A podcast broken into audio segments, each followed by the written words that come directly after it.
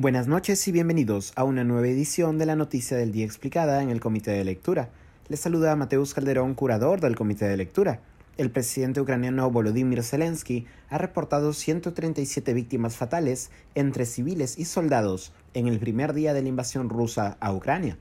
La operación militar por aire, mar y tierra fue anunciada por la madrugada rusa en un discurso televisado del presidente Vladimir Putin, de acuerdo con Putin, la operación estaba dirigida a la defensa de la población rusa en la frontera con Ucrania, en la zona conocida como Donbass. No obstante, el despliegue de tropas rusas se ha dado por el este, sur y norte, bajo argumentos de desmilitarizar y desnazificar el país. Según ha argumentado Rusia, actualmente existe una situación de abuso y genocidio por parte del régimen de Kiev durante ocho años.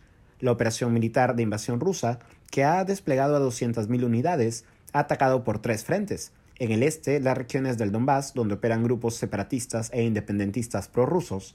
En el sur, la península de Crimea, que ya fue anexada a Rusia en el año 2014.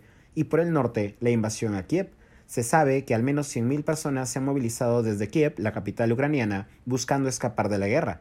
Por la mañana, las tropas rusas tomaron control de la central nuclear de Chernóbil, en la frontera norte con Bielorrusia se han reportado explosiones en distritos como Chernihiv y Kiev en el norte, Odessa, Kherson y Mykolaiv en el sur, Mariupol en el norte y Lutsk en el oeste. El presidente ucraniano ha llamado a una movilización general militar y el Estado Mayor de las Fuerzas Armadas a, cito, determinar el número de ciudadanos obligados a cumplir con un servicio militar y de reservistas. En esta misma línea, Ucrania ha prohibido la salida de sus fronteras de hombres entre 18 y 60 años. En mensaje a la nación, Zelensky también habló del poco apoyo recibido por parte de la OTAN. Aquí estoy citándolo. Nos quedamos solos en defensa de nuestro Estado. ¿Quién está listo para pelear con nosotros? No veo a nadie. ¿Quién está listo para garantizar el ingreso de Ucrania a la OTAN? Todo el mundo tiene miedo. El jefe de Estado ucraniano ha asegurado que se quedará en Kiev a pesar de la invasión rusa y las amenazas de un bombardeo en la ciudad capital. En un mensaje hoy, el presidente de Estados Unidos, Joe Biden, ha anunciado nuevas sanciones económicas y bloqueos contra Rusia. Aquí lo estoy citando. Congelaremos los activos rusos en la Unión Europea y detendremos el acceso de los bancos rusos a los mercados financieros europeos. Aunque no ha hablado de enviar apoyo militar a territorio ucraniano, sí ha dicho que las tropas defenderán cada ápice del territorio de los Estados miembros de la OTAN.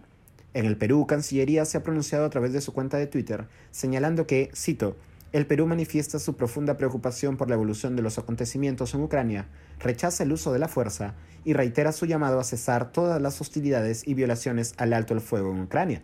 El tuit, no obstante, fue criticado por no asumir una posición respecto de la operación militar rusa.